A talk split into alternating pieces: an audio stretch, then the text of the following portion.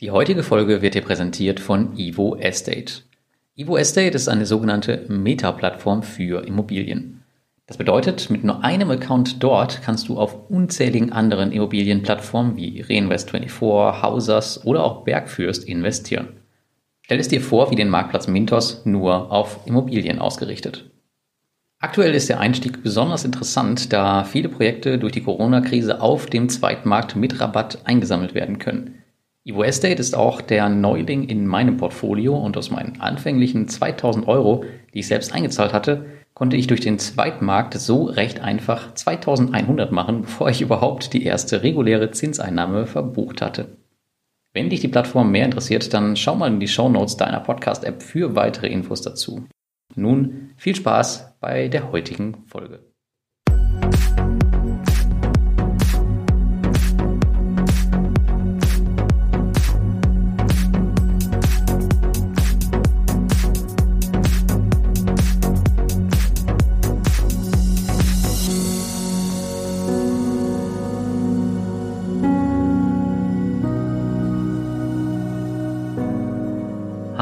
Und herzlich willkommen bei Passives Einkommen mit Peer-to-Peer. Und heute geht es um mein Peer-to-Peer-Kredite-Portfolio Quartalsrückblick für das Quartal 2. Ja, ich habe unglaublich viele positive Feedbacks zum ersten Quartalsbericht bekommen und dafür danke ich euch erstmal. Das zweite Quartal war hochspannend, sah es doch im ersten nach dem Untergang der Peer-to-Peer-Kredite aus. Nun, der Untergang ist ausgeblieben. Ganz im Gegenteil haben sich die Peer-to-Peer-Kredite bisher als eines der stabilsten aller meiner Assets erwiesen. Und wenn du in dein eigenes Portfolio schaust und nicht davon gerannt bist, als der Crash begann, wirst du das sicher selbst gesehen haben. Es sei denn natürlich, du warst nur auf vier Plattformen investiert und eine davon war Groupier, äh, Investio oder wie sie auch alle heißen. Aber selbst hier, bei Groupier zumindest, scheint noch nicht alles verloren. Ähm, dazu später dann noch mehr. Aber natürlich auch nur insofern man den, dem Unternehmen und seinen guten Absichten glaubt. Ganz kurze Info noch. Ähm, ich bespreche hier auf der Tonspur nur die Peer-to-Peer-Plattformen, wo ich mehr als äh, 2000 Euro investiert habe. Die anderen interessieren mich jetzt nicht wirklich aktuell. Wenn ihr aber die volle Ladung haben wollt, dann klickt einfach auf den Link in den Show Notes und da könnt ihr dann auch die kleineren Plattformen nachlesen oder die, die ich entspare.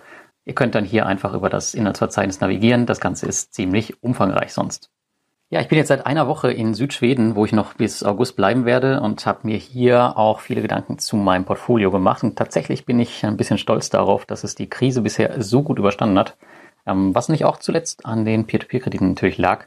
Und Stand heute ist der gesamte Jahresverlust aus dem kurzen Aktiencrash wieder aufgeholt. Und ich habe natürlich auch etliche neue Vermögenswerte günstig einsammeln können. Heute geht es natürlich primär um meine Peer-to-Peer-Kredite und wie immer nicht um den Rest meines Portfolios, aber auf Wunsch vieler Leser, die mehr über mein gesamtes Portfolio wissen wollen, ähm, rede ich heute auch ein bisschen darüber. Ich hoffe, das gibt euch einen kleinen Einblick, wo die Peer-to-Peer-Kredite bei mir einzusortieren sind. Zudem gibt es ebenfalls auf Wunsch nun ein quartalsweises Update der Peer-to-Peer-Plattform-Ratings. Veränderungen werden immer hier in diesem Quartalsbericht ab sofort bekannt gegeben und ein neues überarbeitetes System, welches ein bisschen mehr auf Sicherheit fokussiert ist, ist ebenfalls schon in Arbeit und wird Anfang 2021 erscheinen. Und bevor es losgeht, wie immer auch die Anmerkung, es geht hierbei nicht um meine Einnahmen aus P2P-Krediten, auch wenn ihr natürlich Screenshots sehen werdet, sondern es geht mehr um die Entwicklung im letzten Quartal. Und natürlich ist das Ganze auch keine Anlageberatung. Als erstes mal ein Blick aus der Vogelperspektive auf mein Portfolio. Zur besseren Sichtbarkeit erneut getrennt. Einmal mit und einmal ohne meinen großen Bondora Go and Grow Account. Die anderen Plattformen haben aber im letzten Quartal deutlich aufgeholt. Das liegt unter anderem daran, dass ich Bondora Go and Grow für 2020 bei 184.000 Euro gekappt habe. Wie schon besprochen, um das Wachstum hier etwas einzubremsen. Ich sehe sie langfristig so ähm, auf 50 Prozent, aber nicht auf 74. Überschüsse von Pandora Go Grow werden ausgezahlt und auf andere Plattformen oder andere Assets verteilt. Und auch wenn es im Fall Groupier aktuell Bewegung gibt, bleiben sie weiterhin ausgebucht als Totalverlust. Daher sind sie auch nicht in dem Diagramm in meinem Blogartikel zu finden. Dann habe ich euch auf dem Blog auch einmal beschrieben, wie sich die Peer-to-Peer-Kredite in mein gesamtes Portfolio integrieren. Denn viele von euch wollten genau das wissen. Und ich berichte ja hier auf dem Blog bewusst nur über Peer-to-Peer-Kredite, da ich den Blog nicht verwässern möchte und es schon genug gute Aktienblogs gibt. Und die Peer-to-Peer-Kredite an sich sind jedoch nur ein kleiner Teil des großen Kuchens. Ohne jetzt auf einzelne Werte einzugehen, habe ich euch äh, auf dem Blog mal meine gesamte Portfoliostruktur niedergeschrieben. Also es liegen circa 65 Prozent meines gesamten Vermögens im Aktienmarkt. Cash halte ich aktuell circa 15 Prozent. Peer-to-Peer-Kredite sind 10 Prozent, Anleihen 7 und Kryptowährung circa 3 Prozent. Das Ganze ist natürlich nicht in Stein gemeißelt. Ich betreibe ein sogenanntes äh, dynamisches Rebalancing. Das heißt also, ich schaue von Monat zu Monat, wo ein Übergewicht ist oder entsteht und verteile entsprechend neue Geldmittel und Ausschüttung.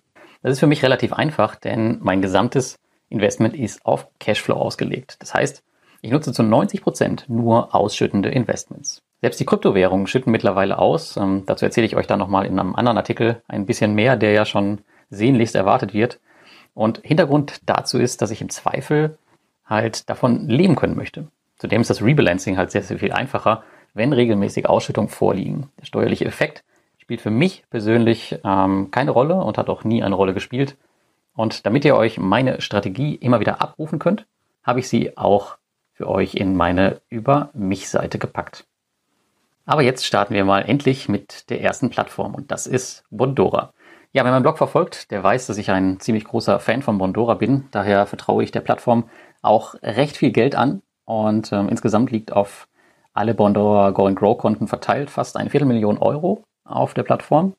Und ich habe das da für verschiedene Zwecke geparkt. Das ist einmal die große Business-Rücklage, das ist Ansparen für verschiedene Dinge, ein Testaccount für den Blog, den ich jetzt langsam abbaue. Es gibt einen Account für meinen Sohn, etc. Und ja, im letzten Quartal wurde der Betrag hier wie geplant konstant gehalten, beziehungsweise leicht abgebaut.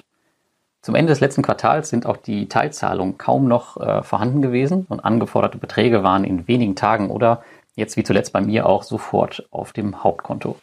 Und wenn man Bondora selbst glauben mag, dann liegen sie in ihrem selbstgewählten Zielkorridor. Das heißt, ähm, der Plattform scheint es soweit gut zu gehen. Und was jetzt aufgefallen ist, äh, indirekt ist Bondora auch von der Wirecard-Pleite betroffen. Denn Kreditkartenzahlungen werden über die Wirecard Bank abgewickelt und die wurde ja äh, vor kurzem auch von der FCA in Großbritannien aufs Korn genommen und es wurden Transaktionen gesperrt. Und aufgrund der Pleite muss hier natürlich auch äh, langfristig, denke ich, ein neuer Partner gefunden werden. Und mein letzter Stand war jetzt, dass Ein- und Auszahlungen per Kreditkarte vorläufig gesperrt waren. Ich weiß jetzt nicht, ob das Stand heute wieder funktioniert. Aber ja, das, davon ist nicht nur Bondora betroffen, auch noch viele, viele andere Fintechs. Und ich bin nach wie vor mit meinem Portfolio hochzufrieden. Ähm, es macht, was es soll und das reicht mir persönlich. Und wer sich für das Thema Bondora und Corona interessiert, dem lege ich einen Artikel der letzten Wochen mit ans Herz, den ich veröffentlicht habe. Und hier nehme ich mein Investment und die Teilzahlung nochmal ganz, ganz genau unter die Lupe und den Beitrag habe ich euch auch nochmal im Blogartikel verlinkt. Bondora bleibt in meinem Rating unverändert auf A-. Nach Bondora kommt Mintos, die größte Peer-to-Peer-Plattform Europas und eine Art Leuchtturm und Vorbild für viele andere Peer-to-Peer-Plattformen. Im letzten Quartal wurden hier weitere Mittel hinzugefügt und perspektivisch soll Mintos die zweite Peer-to-Peer-Plattform werfen, die bei mir 1000 Euro pro Monat in meinem Portfolio abwirft. Und im letzten Quartal gab es weitere Probleme mit Kreditgebern, ähm, jedoch hat sich die Lage sichtlich beruhigt. Und Martins Schulte hat erneut zur Fragerunde geladen. Ich habe euch das Video dazu einmal im Beitrag verlinkt und wenn ihr das anschaut, dann seht ihr schon, der Bart ist ein bisschen länger geworden. Ähm, ich weiß nicht gar nicht, ob er Grund dazu hat, denn einige Kreditgeber wurden auch aus der Suspendierung genommen, zum Beispiel IFN Extra Finance und die Gelder fließen auch nach und nach zurück, was natürlich auch wieder so ein bisschen für die Beruhigung auf der Plattform spricht. Und auch VAX will bis 2022 alle ausstehenden Zahlungen begleichen. Ja, das ist noch ein bisschen hin aber zumindest zahlen sie scheinbar zurück. Und auch wenn alle auf Mintos einhauen, haben sie im letzten Quartal Gelder von mir bekommen. Der Grund dafür ist, dass ich die ganzen Skandalunterstellungen rund um VAX etc. persönlich nicht teile. Ganz nüchtern betrachtet generiert Mintos mir monatlich Zinsen und das immer mehr. Dass hier und da mal ein Kreditgeber ausfällt, das ist halt Teil des Spiels. Und ich persönlich finde es auch ein Unding, dass nicht auch auf der anderen Seite über die Erfolge von Mintos gesprochen wird, die sie halt so erreichen und was da täglich so passiert. Es wird so alles als ähm, selbstverständlich hingenommen. Man darf nicht vergessen, monatlich zahlen diverse Kreditgeber Millionenbeträge zurück. Es wird kommuniziert und das Geschäft läuft weiter und die Plattform hält die Investoren besser auf dem Laufenden als je zuvor. Das ist meine persönliche Meinung. Aber wie immer im Leben werden halt nur die negativen Dinge gesehen oder oft nur. Aber gut, das ist jetzt nicht mein Problem, denn mein Investment läuft und das wird auch vermutlich weiter so laufen wie die letzten Jahre auch. Und Mintos steigt in meinem Rating von A- auf A durch die Veröffentlichung der Smartphone-App. Das war ein Kriterium, was ihr euch gewünscht habt.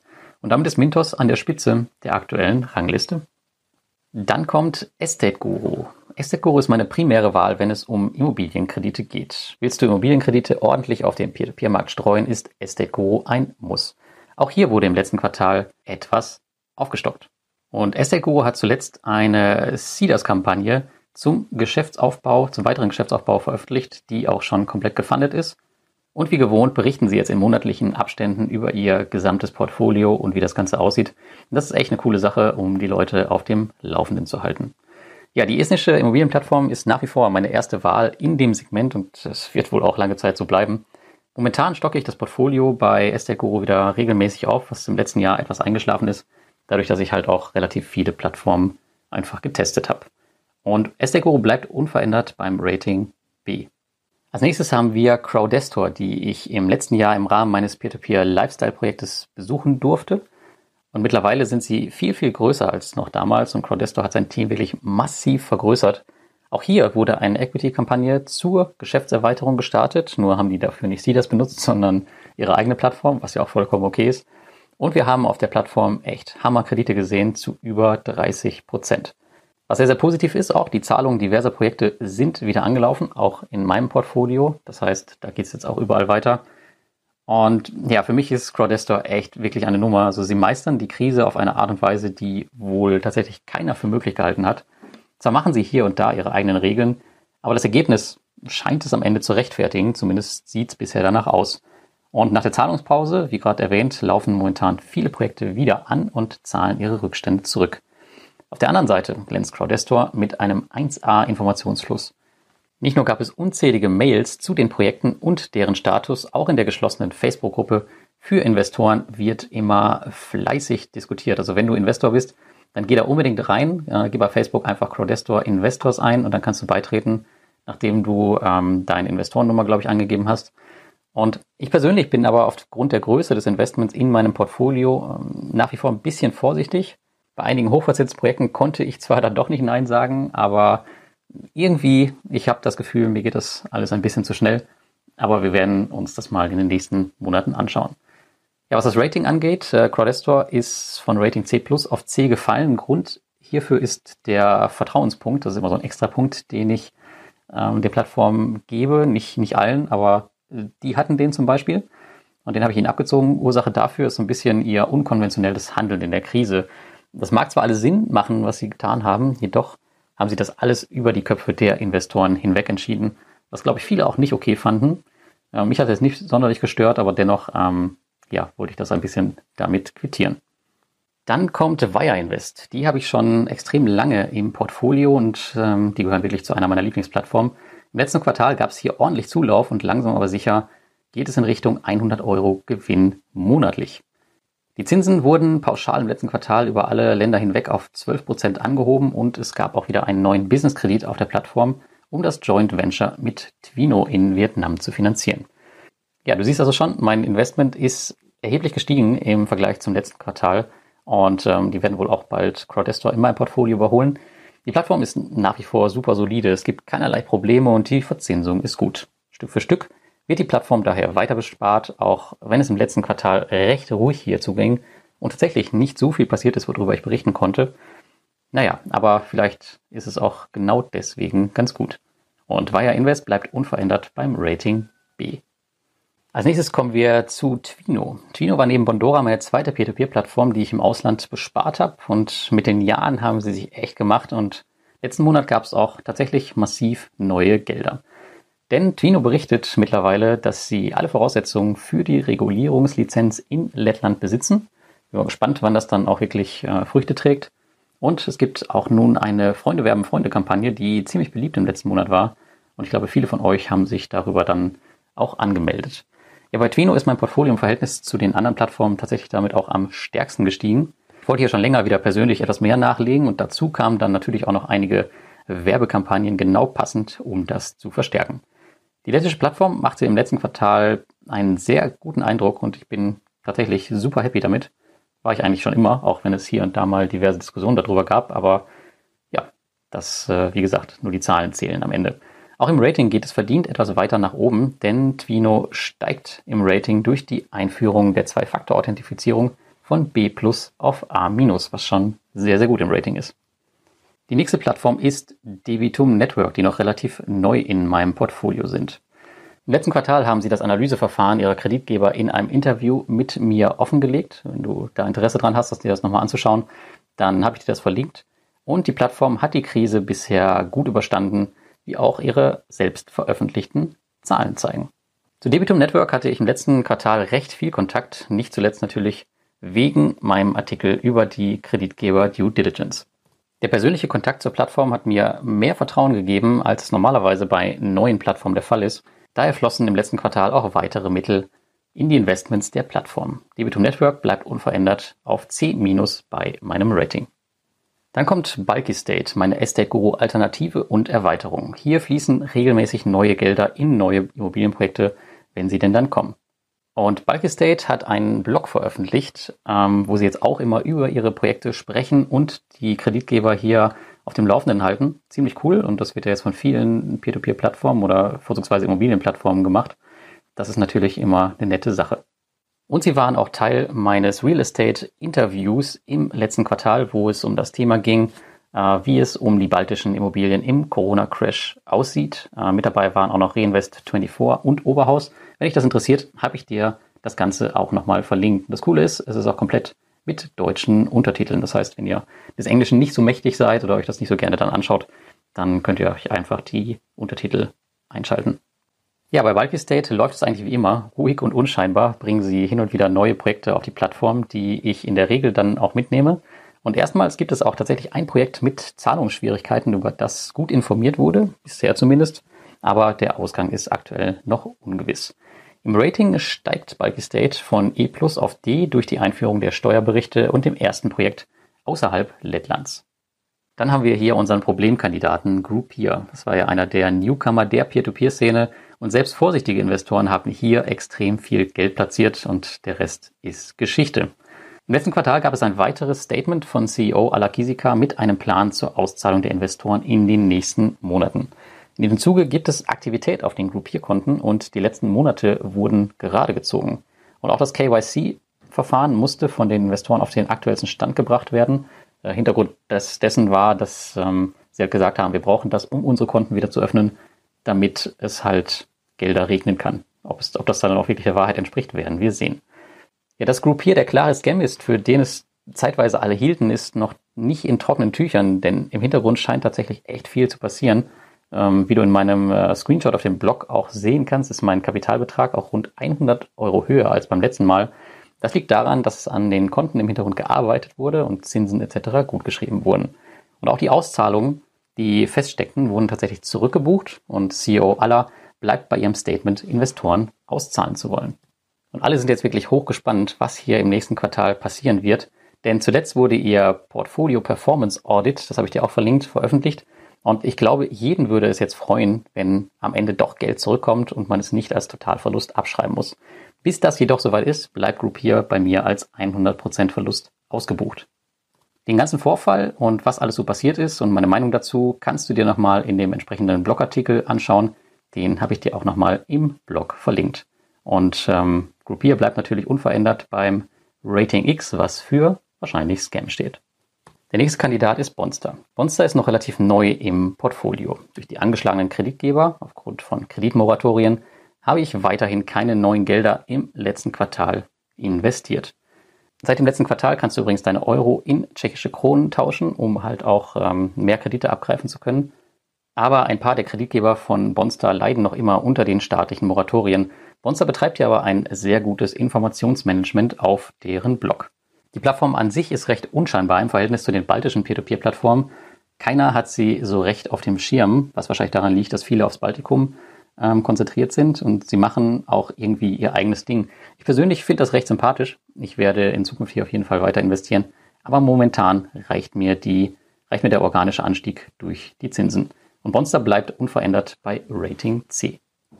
Dann kommt Peerberry. Peerberry war lange Zeit in meinem Portfolio unterrepräsentiert. Wie angekündigt wollte ich das aber ändern. Daher gab es auch ein Plus von über 36 Prozent gegenüber dem letzten Bericht. Und es flossen weitere neue Mittel zur selbsternannten Nummer 2 der Peer-to-Peer-Marktplätze im letzten Quartal. Und hier hat Peerberry auch einen neuen umfangreichen Bericht auf dem Blog bekommen, inklusive einem CEO-Interview, was wirklich, wirklich interessant geworden ist. Und mit Verif hat man jetzt einen neuen Identifizierungspartner an Bord, den gleichen Nutzt übrigens auch Mintos. Wenn du Investor auf Peerberry bist, hast du sicherlich die Message darüber bekommen. Laut eigenen Angaben der Plattform stabilisiert sich das Geschäft nach dem Corona-Crash mehr und mehr. Die Zinsen sind in den letzten Wochen allerdings stark gefallen. Rein von der Stabilität der Ausschüttung her war Peerberry die stabilste P2P-Plattform in der Corona-Krise für mich, neben Bondora Go and Grow, denn da kann schwankungsmäßig ja recht wenig passieren. Leider sind direkt nach meinem Bericht die Zinsen gut in den Keller gegangen und zeitweise gab es nur noch um die neun Prozent. Äh, ob das der Preis der Sicherheit ist, ist vielleicht, wenn man auf die Aussagen im Interview ein bisschen hört. Ich werde hier in jedem Fall in den nächsten Monaten weiter investieren und mein Portfolio weiter erhöhen und schauen, wohin die Reise geht. Peerberry bleibt auch unverändert beim Rating C+. Dann kommt Neo Finance. Neo Finance ist bei mir noch im Testmodus und im letzten Quartal gab es wieder neues Geld und die negative Rendite wird weiter aufgeholt. Es gab im letzten Quartal tatsächlich keine nennenswerten News, die mir hier aufgefallen sind, ist aber auch total okay, ähm, denn Neo Finance befindet sich ja auch weiter in der Aufholjagd. Und ich bin durch die Nutzung des Provision Funds tief in die roten Zahlen, in den roten Zahlen gestartet, bin aber aktuell tatsächlich ziemlich zufrieden mit der Performance. Also im Verhältnis zu dem, was ich da eingezahlt habe, kommt da im Monat echt ganz gut was zurück. Und die durch die Corona-Krise hinzugekommenen A-Plus-Kredite habe ich jetzt nochmal zusätzlich ins Portfolio aufgenommen um die Aufholjagd da ein bisschen zu beschleunigen und das wird auch ohne Provision Fund bespart. Wollen wir schauen, wo die Reise dahin geht. Und Neo Finance bleibt unverändert beim Rating C+.